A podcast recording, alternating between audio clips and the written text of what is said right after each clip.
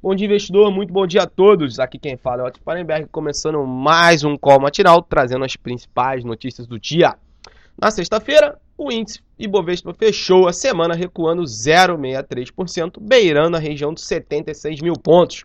Já a moeda americana segue muito forte e acumulou mais de 1,3% de alta no patamar de 3,91.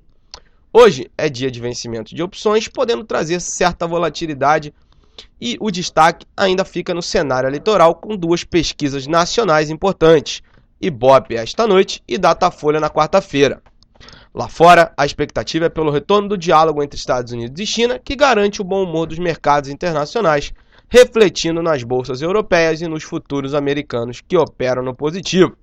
Além disso, a semana promete ser agitada devido à agenda internacional, com divulgação da ata do FONC na quarta-feira, o simpósio anual de Jackson Hole na quinta-feira e o discurso do presidente do Federal Reserve, Jerome Powell, na sexta-feira. No ambiente corporativo, a CSN chegou ao acordo para alongar dívidas e distribuir dividendos extraordinários de 890 milhões de reais.